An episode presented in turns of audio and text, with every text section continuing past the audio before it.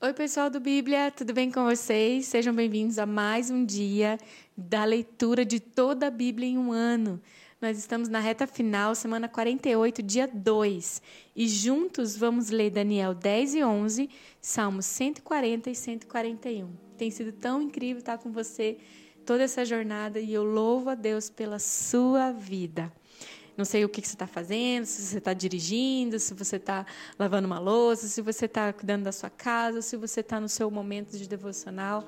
Mas eu quero te encorajar a você parar tudo e se aproximar do Criador, do nosso Deus eterno.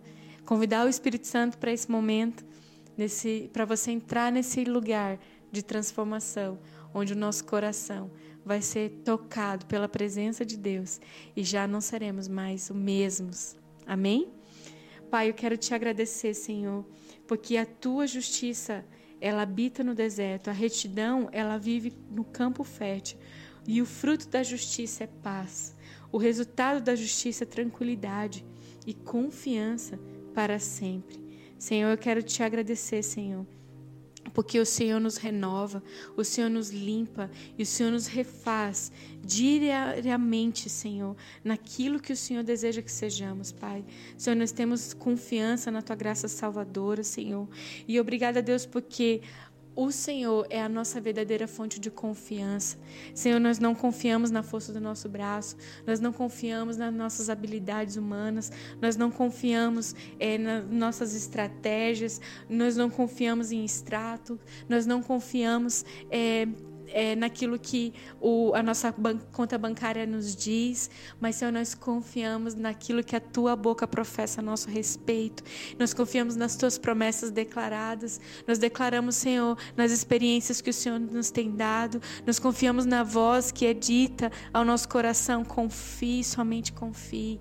Pai, nós queremos, Senhor, declarar que o resultado de confiar na tua justiça é paz. O resultado de confiar na tua justiça é tranquilidade. E obrigada, Senhor, porque essa confiança ela é eterna. Nossa confiança não é baseada em coisas terrenas. A nossa confiança é uma fé que traz à existência coisas que não existem como se já fossem. E eu te agradeço, Senhor, no dia de hoje pela tua palavra, que nos encoraja a ser confiantes naquilo que Cristo conquistou na cruz por nós, naquilo que Cristo se fez carne e habitou entre nós. Confiamos, Senhor, naquilo que o Senhor mesmo declarou aos nossos corações no dia de hoje, através da tua palavra, em nome de Jesus. Amém. Amém. Daniel, capítulo 10. No terceiro ano de Ciro, rei da Pérsia, Daniel, chamado Beltesazar, recebeu uma revelação. A mensagem era verdadeira e falava de uma grande guerra. Na visão que teve, ele entendeu a mensagem. E naquela ocasião, eu, Daniel, passei três semanas chorando. Eu não comi nada saboroso, carne e vinho nem provei. Eu não usei nenhuma essência aromática. Até se passaram as três semanas. No vigésimo quarto dia do primeiro mês, eu estava eu em pé junto à margem de um grande rio Tigre. E eu olhei para cima, e diante de mim estava um homem, vestido de linho, com um cinto de ouro puríssimo na cintura. O seu corpo era como um berilo, o rosto como um relâmpago, e os olhos como tochas acesas, os braços e pernas como um reflexo do bronze polido, e a sua voz era como de um som de uma multidão.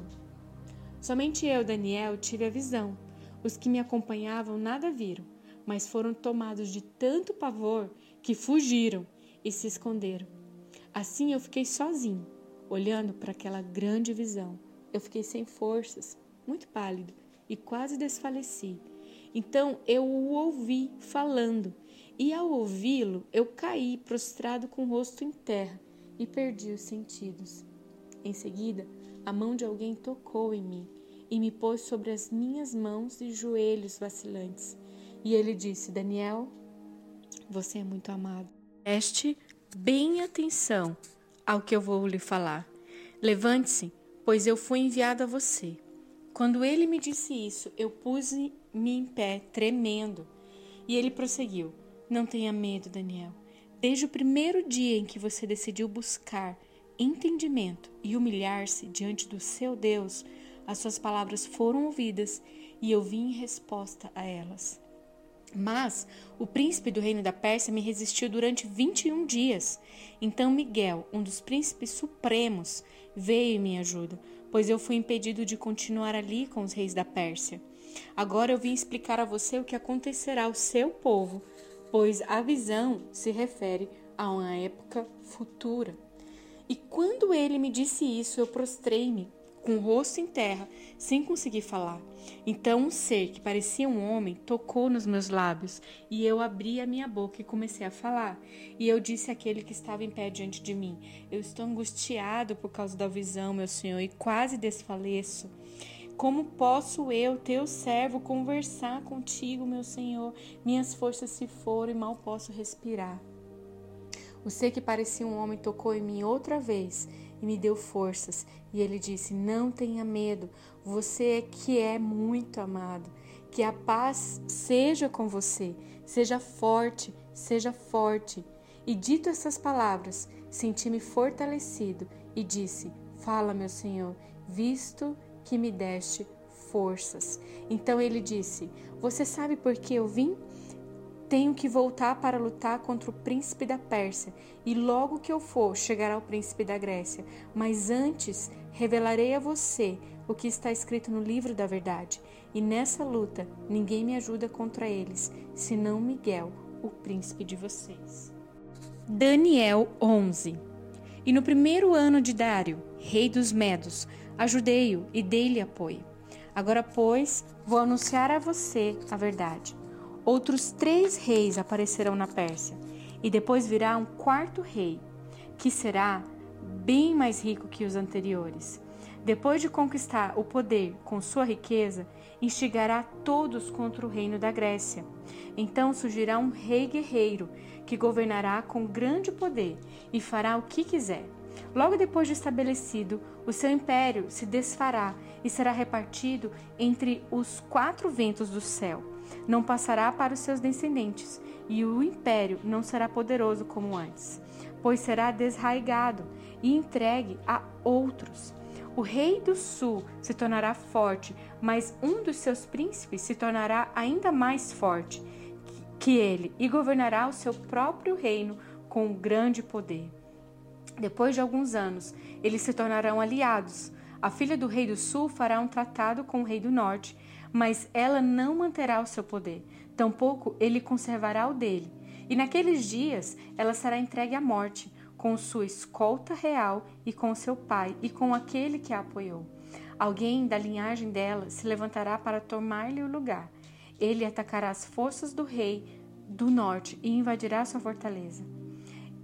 Também tomará os seus deuses, tomará os deuses deles, as suas imagens de metal, os seus utensílios valiosos de prata e ouro e os levará para o Egito. Por alguns anos ele deixará o reino do norte em paz. Então o rei do norte invadirá as terras do rei do sul, mas terá que se retirar para sua própria terra.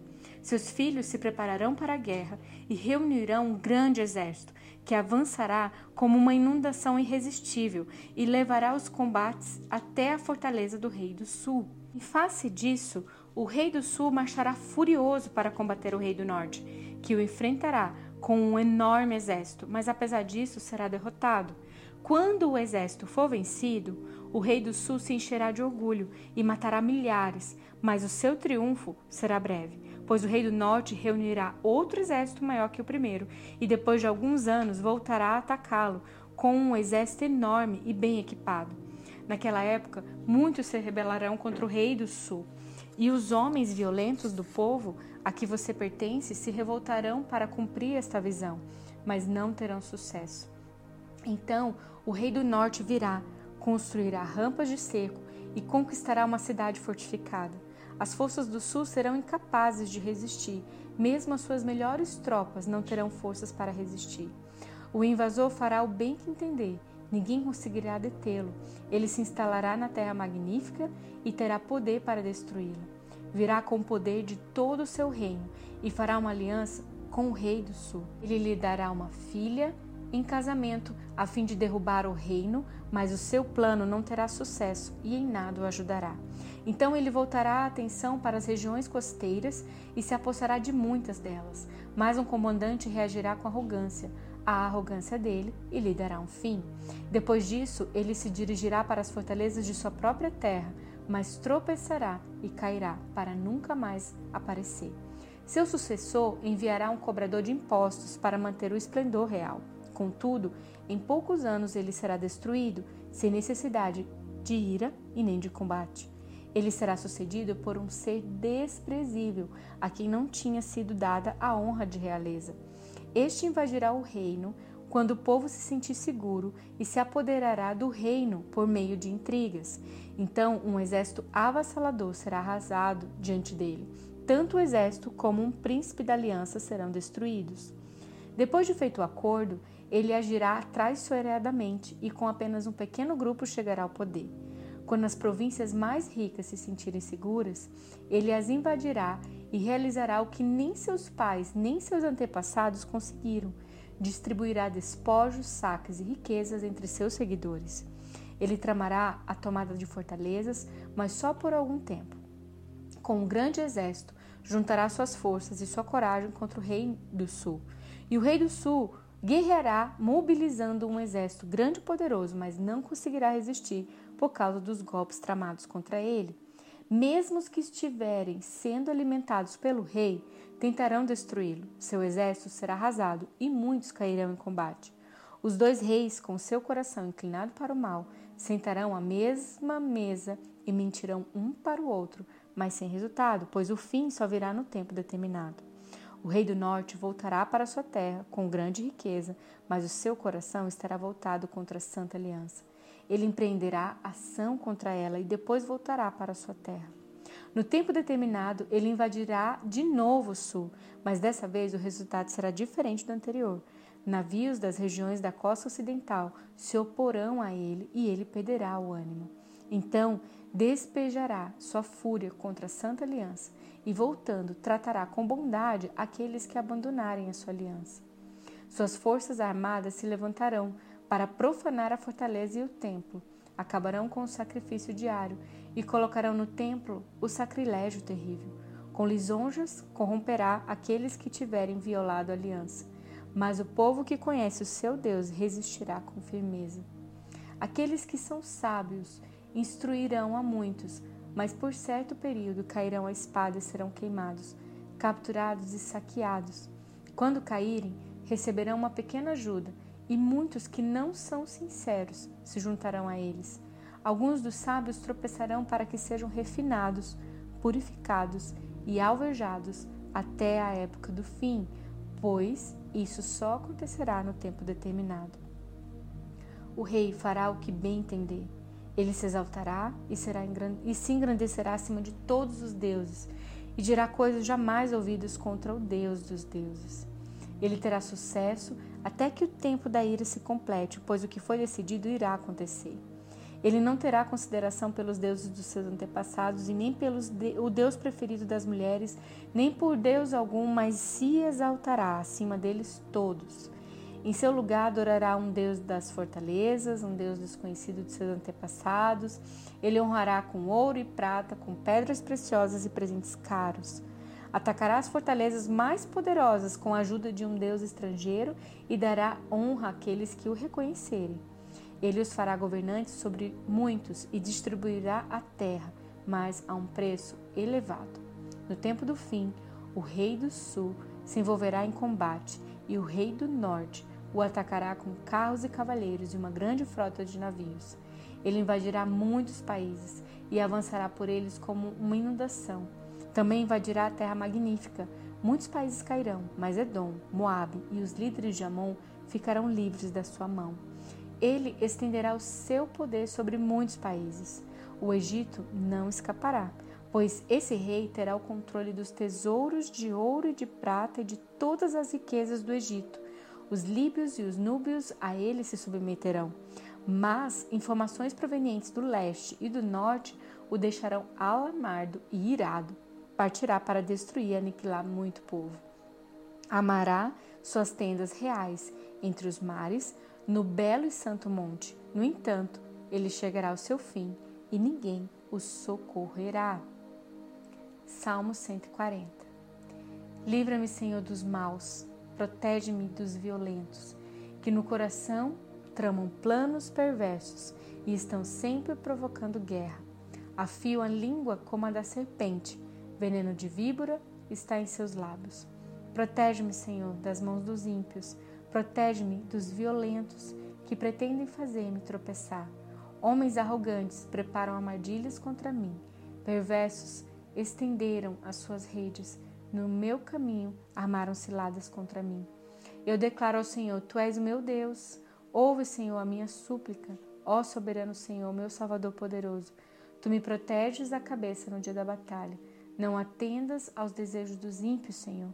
Não permitas que os planos deles tenham sucesso para que não se orgulhem. Recaia sobre a cabeça dos que me cercam a maldade que os seus lábios proferiram. Caia brasa sobre eles e sejam lançadas ao fogo, em covas das quais jamais possam sair. Que os difamadores não se estabeleçam na terra, que, os, que a desgraça persiga os violentos até a morte.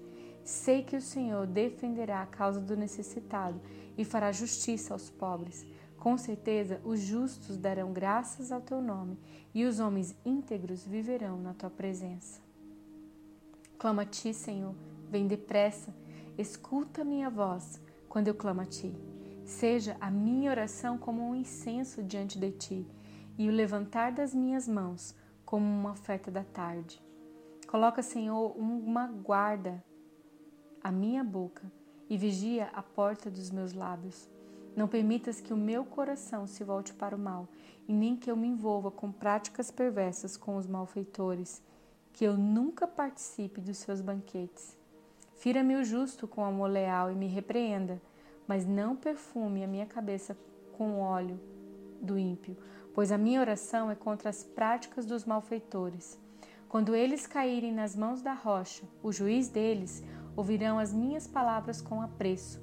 Como a terra é arada e fendida, assim foram espalhados os seus ossos à entrada da sepultura. Mas os meus olhos estão fixos em ti, ó soberano Senhor. Em ti eu me refugio. Não me entregues à morte. Guarda-me das armadilhas que preparam contra mim, das ciladas dos que praticam o mal. Caiam os ímpios em sua própria rede, enquanto eu escapo ileso. Glória a Deus pela sua palavra no dia de hoje. Deus abençoe a sua vida e até amanhã.